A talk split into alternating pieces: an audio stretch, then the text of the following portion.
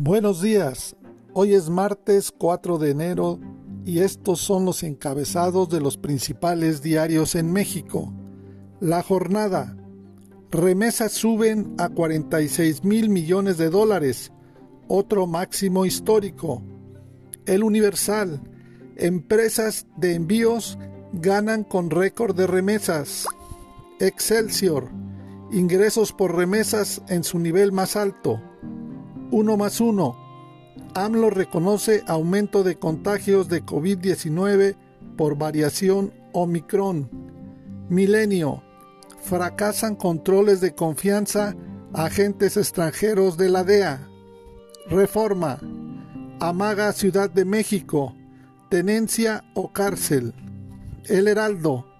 México primer lugar en Omicron. Desestiman riesgo.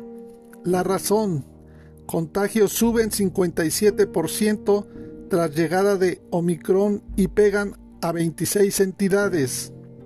Publimetro insiste en dar refugio a Assange.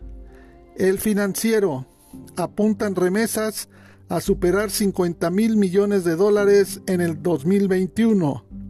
El economista remesas sumaron 16.834 millones en 11 meses superan el récord del 2020.